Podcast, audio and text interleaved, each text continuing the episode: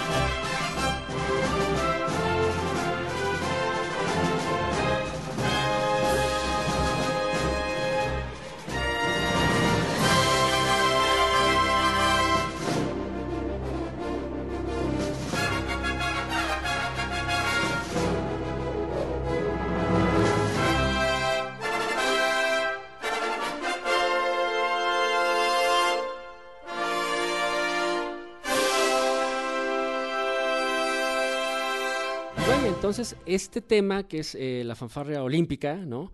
Eh, compuesta para los, eh, los Juegos de, de 1984, pues es otro clásico. Ahora en el mundo deportivo se ha vuelto tan, se volvió tan particular y tan identificado con, con eh, los Juegos Olímpicos, como ocurrió también con el tema Evangelis de, de Chariots of Fire, de a raíz de de, eh, de Carlos de Fuego, a raíz de la película.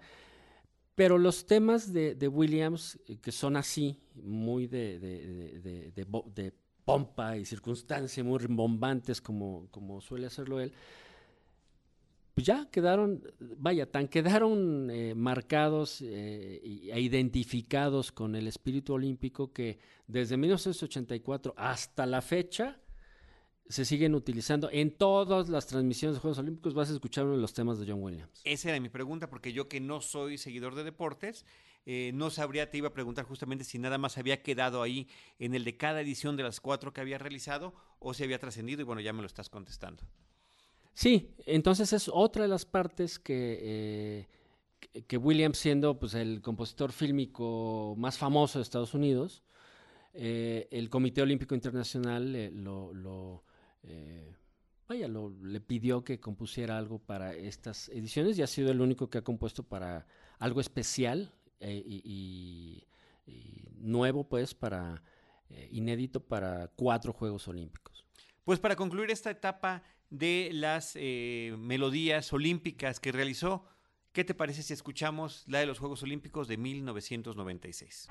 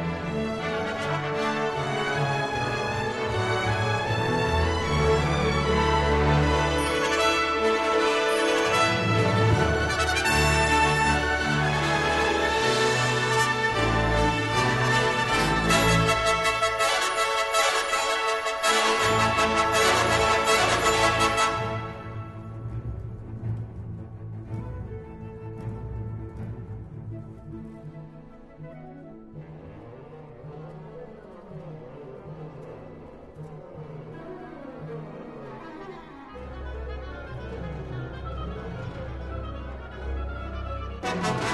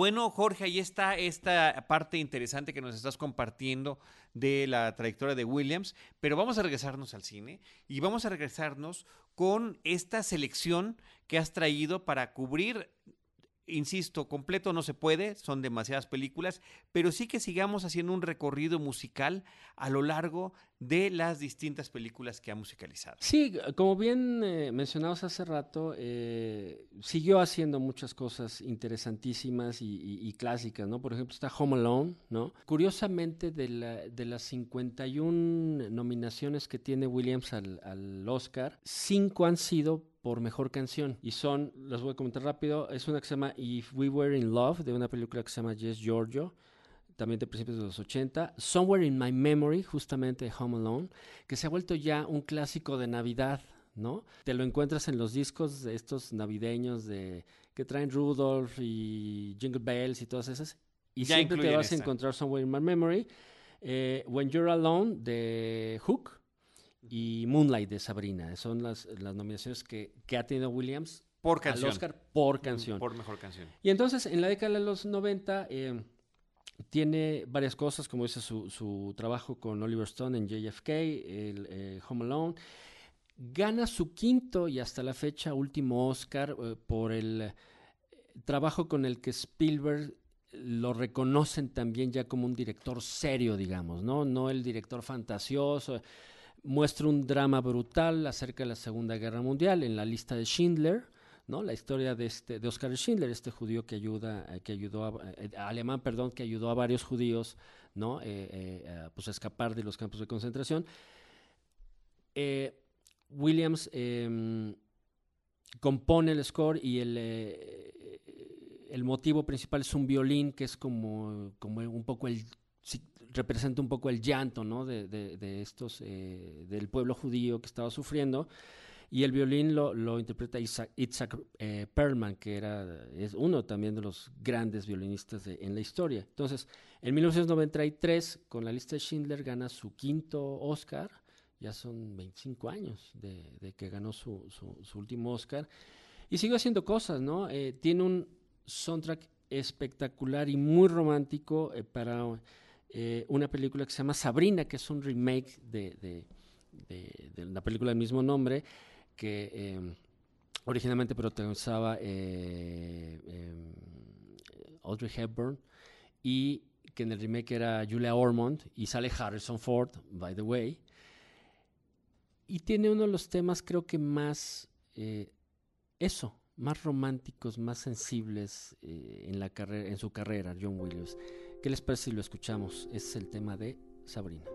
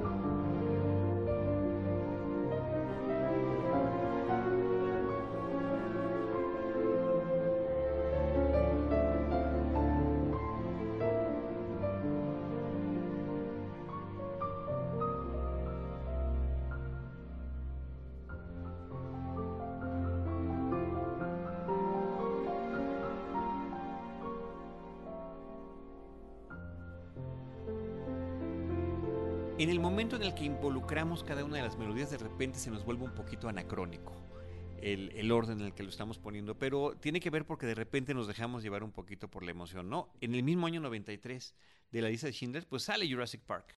Sí, y de hecho es eh, el... Son dos Spielberg muy diferentes y dos John Williams muy diferentes también, ¿no? El de la lista de Schindler, como lo comentamos, eh, muy melancólico, muy dramático, Y ese mismo año, como bien dice, sale Jurassic Park, que se volvió también otro trancazo. Yo creo que ha sido también el último gran, mega, mega trancazo de, Spielberg. Y, de, que sigue como franquicia. Y que sigue como franquicia con Jurassic World, ¿no? Que va a salir la, siguiente. Eh, y Williams usa en, en, en, en, su, en su composición para Jurassic Park eh, temas muy variados, pero que también te remiten mucho como una cosa muy primigenia, muy, muy, este, eh, muy básica, muy, muy de la jungla, ¿no? Que además todo pasa en una isla, la famosa isla Nublar, ¿no? Eh, usa percusiones, usa y su clásico estilo de, la eh, el uso de las de los metales, ¿no? De toda la sección de metales, del leitmotiv, ¿no? Tiene un leitmotiv para los tiranosaurios, para los primeros dinosaurios que aparecen, para el parque en sí. Entonces, esa era una de las, eh, pues de las bandas sonoras que no podíamos dejar de, mencionar, ¿no? Eh, en esa misma época también eh, trabaja con Ron Howard en una película que curiosamente une, no era la primera, pero vuelve a unir a quienes eran eh, pues esposos en ese entonces, que eran Nicole Kidman y Tom Cruise. Em, la película se llama Far and Away, es una historia acerca de pues, los primeros eh, comunidades irlandesas que llegaron a Estados Unidos durante la conquista del, del oeste y de todo este gran territorio. Los pioneros. De, de, los pioneros totalmente. Y John Williams compuso justo la música eh, para, para Far and Away. ¿Y qué te parece si escuchamos justamente el tema de, esta película de Ron Howard?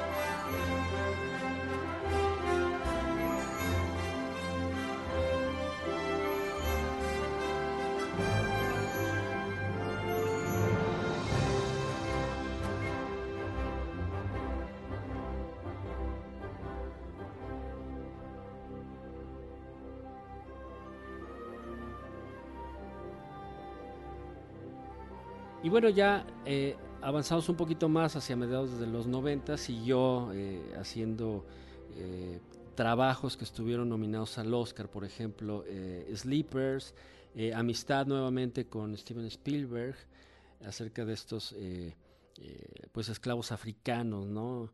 En, en la época de, pues cuando se estaba fundando Estados Unidos prácticamente como, como nación. Viene rescatando al soldado Ryan, ¿no? Que también estuvo nominada al Oscar, eh, tuvo prácticamente nominación casi cada año, ¿no? O sea, película que hacía era, era nominación al premio de la Academia Ahí vamos en, en, en El Soldado Ryan en el 98. en el 98. En el 98, para terminar la década, tiene por ahí también uno que se llama eh, Angela Sashes, Las cenizas de Ángela.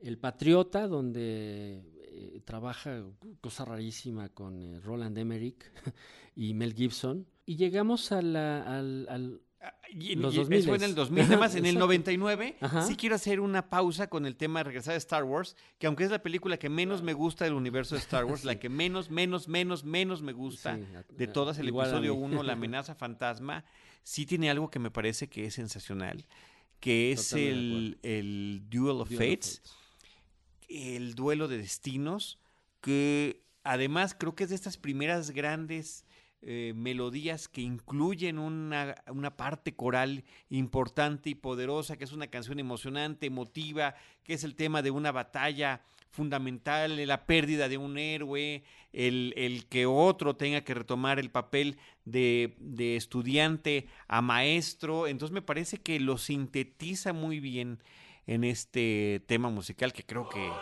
que debemos escuchar.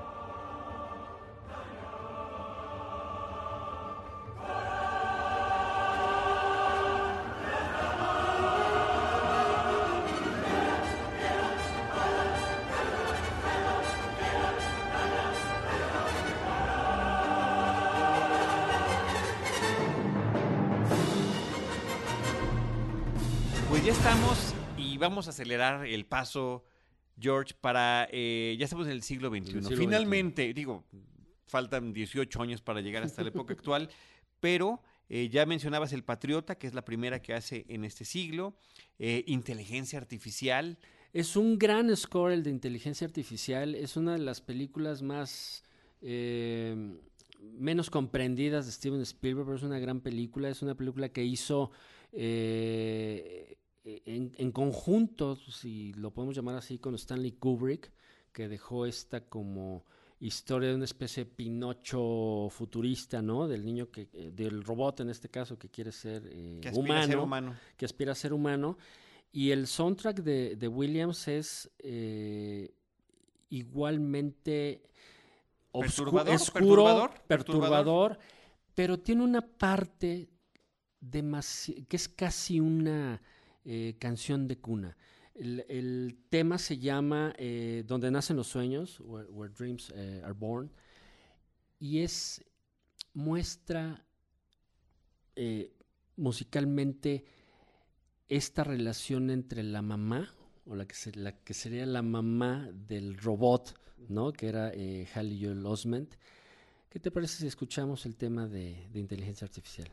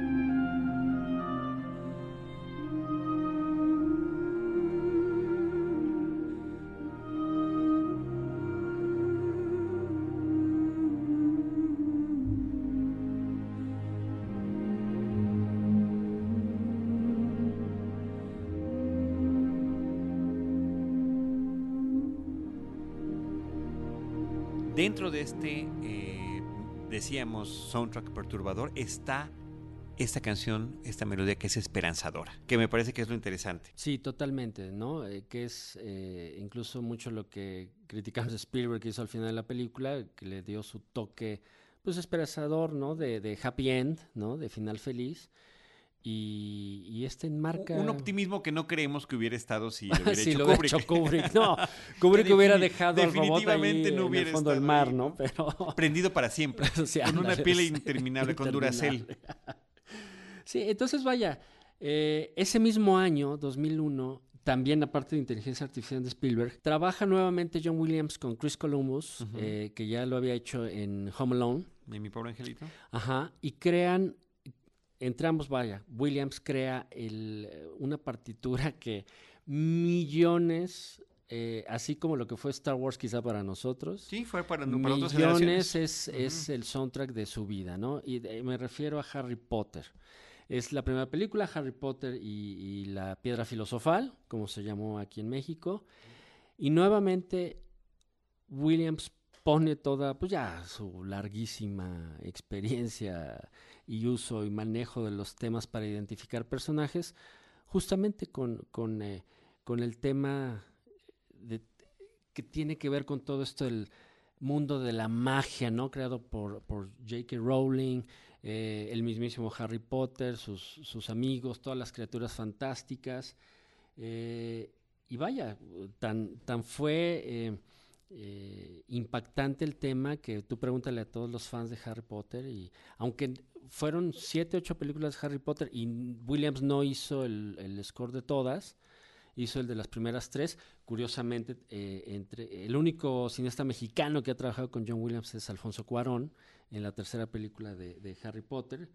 Eh, crea todo este mundo, eh, le da vida musicalmente hablando a todo este mundo fantástico de, de- de magia y, y hechicería y amistad que a final de cuentas pues es lo que, lo que la historia de Harry Potter presenta, ¿no? Sí, que está en La Piedra Filosofal, en eh, La Cámara Secreta y en la que hizo con Cuarón, que es El Prisionero de las El Cabanas. ¿no? prisionero de las cabanas, es. de Harry Potter. Pero paralelamente seguía Williams trabajando con Spielberg, no se pueden dejar el uno al otro, y eso no significa que siempre lo hayan hecho. Digo, Sí, tan ¿no? solo este año no sucedió así con Real Player One, pero eh, de repente ese empate de agendas, ¿no? Pero Minority Report en aquel entonces, en el 2002, mientras también había hecho también con eh, George Lucas El ataque de los clones, eh, y para el 2002 también Atrápame si puedes. Sí, y fíjate que esta de Catch Me You Can, Atrápame si puedes, es muy interesante porque desde el inicio de la película, que además muchos consideran de lo mejor que ha hecho Spielberg, ¿no? Que sale ahí un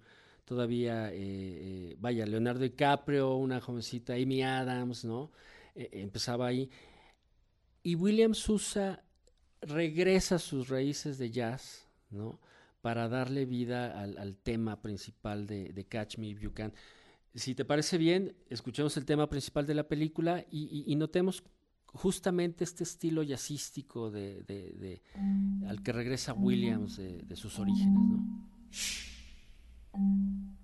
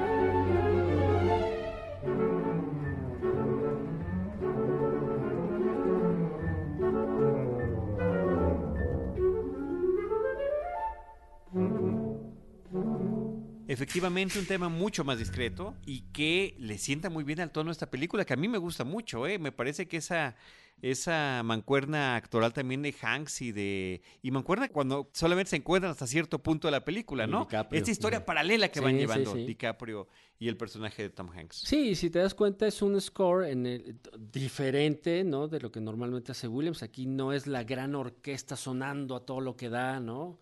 Sino es más algo más íntimo, un poco más sencillo, si lo podemos ver así, ¿no? Casi, casi como si fuera un trío, un cuarteto de jazz eh, eh, tocando, ¿no? Y dándole este tono de misterio y suspenso a, la película.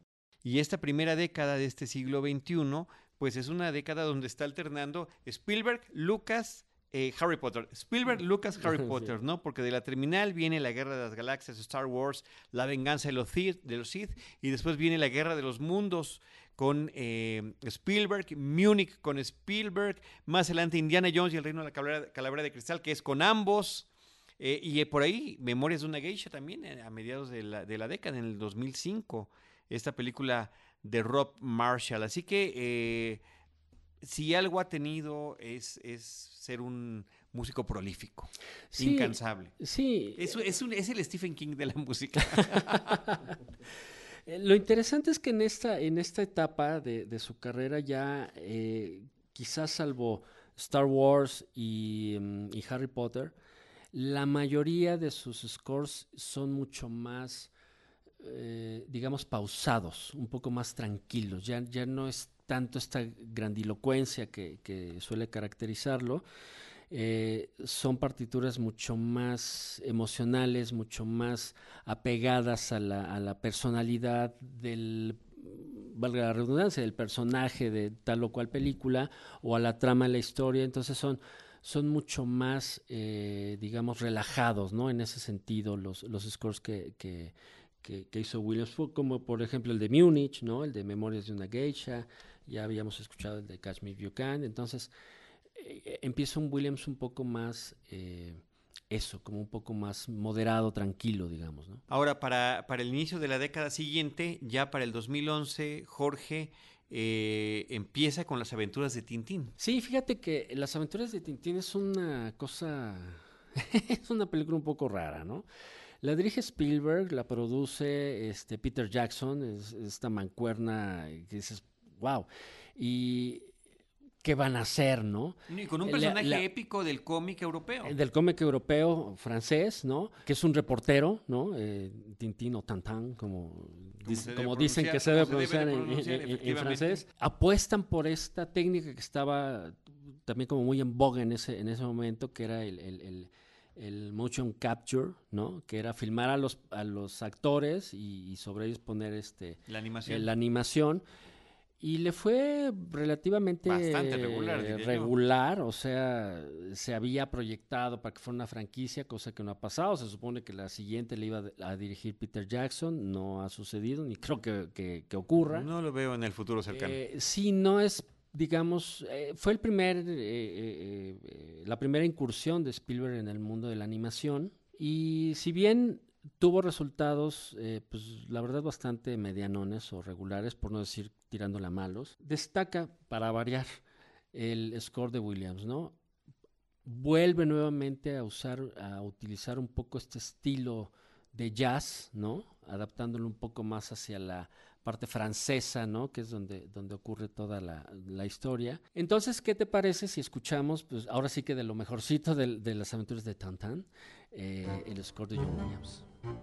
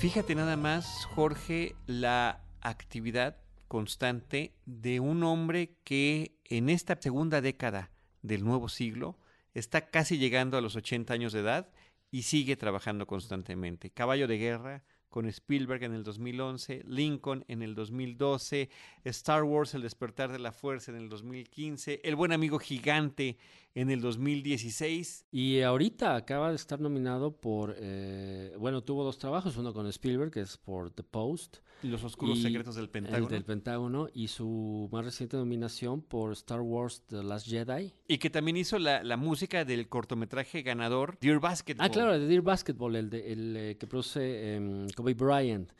Sí, que también estuvo nominado, que de hecho ganó el Oscar, ¿no? El, Eh, corto. El corto, sí. Ser tan prolífico durante tanto tiempo y, y- y mantener un nivel es muy difícil, es casi imposible. Sí, por supuesto, hay scores de Williams que son menores, ¿no? Que en realidad son eh, no tienen gran chiste, o sea, cumplidores, cumplidores. cumplidores. Nunca le vas a encontrar un score malo, esa es la realidad. Hay algunos que creo que esa es la palabra, cumplidores, pero la mayoría suelen incluso elevar un poco el nivel o un mucho el nivel de la película para la que están hechos. Me gustaría nomás comentar rápido algunas de las cosas. Ahorita que estamos hablando de las nominaciones de, John Williams. Tiene 51 nominaciones, ha ganado 5 Óscares. 46 de esas nominaciones son por música original y como lo habíamos mencionado, 5 por mejor canción. Ha estado nominado a 6 Emmys, de los cuales ha ganado 3. Nominado a 25 Globos de Oro, ha ganado 4. Nominado a 67 Grammys, ha ganado 23 y ha recibido 7 premios BAFTA. O sea, creo que las credenciales y el, la cantidad de premios que ha recibido Williams debe tener una vitrina muy, muy, Nadie. muy grande. en su Y no casa. creo que muchos, muchos tengan esta... esta No, es, no, es, es un récord verdaderamente inalcanzable, ¿no? Sí, y, y de hecho de lo, de lo último que ha hecho, eh, que son las últimas dos películas de Star Wars, The Force Awakens y, y The Last Jedi, por las dos estuvo nominado a- a- al Oscar a Mejor Película. Pero a mí me gustaría, eh, ya que estamos prácticamente eh, finalizando, eh, mostrar uno de los, de los temas más interesantes y, que creo que mejor eh, te proyectan lo que es la personalidad del- de, uno de los eh, héroes de la historia de, en The Force Awakens. Y se trata del tema de Rey, ¿no? Eh, ahora que, Star Wars nos presenta nuevos héroes, ¿no? Nuevas figuras a seguir con esta nueva historia, que, que en este caso The Force Awakens fue dirigida por J.J. Abrams, y nos muestra, ¿no? Pues a esta, a esta variedad de, de- de- a una nueva generación de, no sabemos todavía si Jedi o no, pero eh, a esta nueva generación de, De de- héroes. de héroes que usan la fuerza y que luchan contra el mal. Y el tema de Rey creo que es de lo más, de lo, de lo mejor que ha hecho Williams, por lo menos en, yo creo que en 10 años. ¿Qué te parece si lo escuchamos?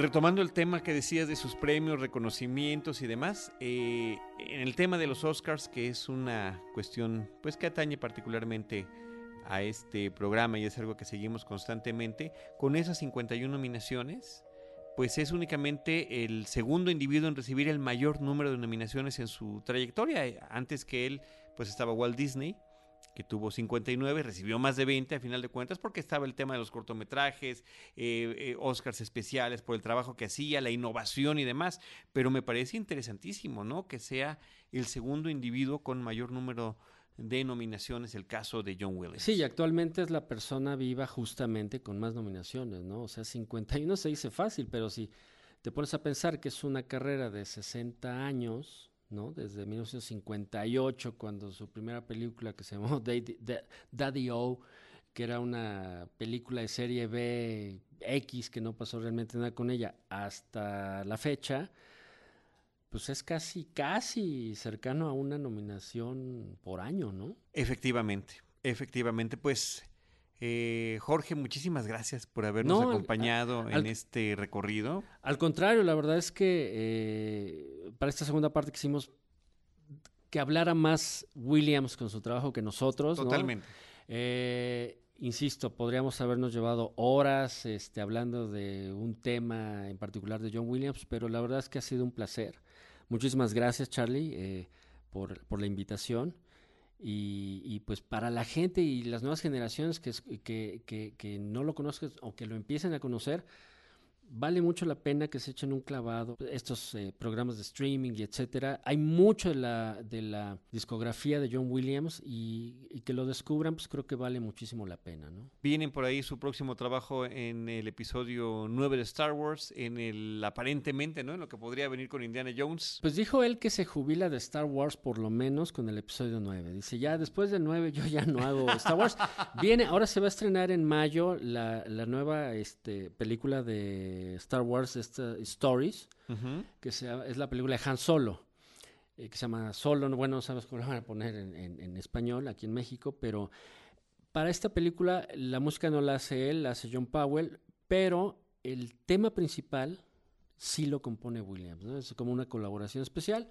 Viene después el episodio 9 con el que se jubila ya de, Star Wars para darle paso a otras generaciones. Pues ya está acercándose a los 90 años, o sea, está 86 actualmente. Tiene 86 años, los acaba de cumplir el 8 de febrero. Eh, y sigue, como dices, activo, ¿no? Lo que mencionábamos al principio del, del, primer eh, programa, pues junto con Ennio Morricone, que son las dos grandes leyendas que nos quedan, ¿no? De, de, de estos compositores de la vieja guardia, digamos. Eh, la verdad es que tenemos la fortuna todavía de, tenerlo no nada más vivo, sino activo. Activo. Pues muchísimas gracias. y gracias, a todos los amigos cinéfilos que nos han escuchado. Estamos ante un par de episodios atípicos en lo que suele suceder en este podcast de Cinemanet, pero efectivamente queríamos y teníamos esta, esta espinita, ¿no? ¿Y cuándo lo hacemos? ¿Y cuándo lo hacemos? Y seguía pasando el tiempo.